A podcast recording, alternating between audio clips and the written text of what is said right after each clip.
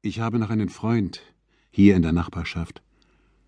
Das ist ein blonder, lahmer Mann, der seinen Stuhl, winters wie sommers, hart am Fenster hat. Er kann sehr jung aussehen. Ja, in seinem lauschenden Gesicht ist manchmal etwas Knabenhaftes. Aber es gibt auch Tage, da er altert.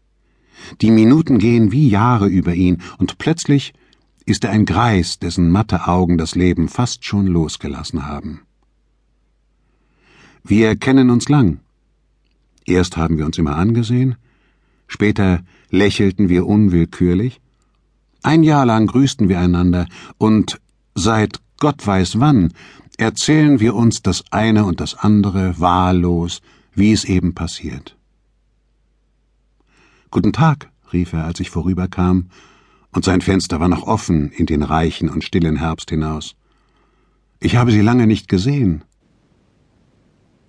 Guten Tag, Ewald. Ich trat an sein Fenster, wie ich immer zu tun pflegte, im Vorübergehen. Ich war verreist. Wo waren Sie? fragte er mit ungeduldigen Augen. In Russland. Oh, so weit.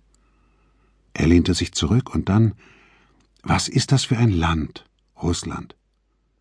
Ein sehr großes, nicht wahr? Ja, sagte ich.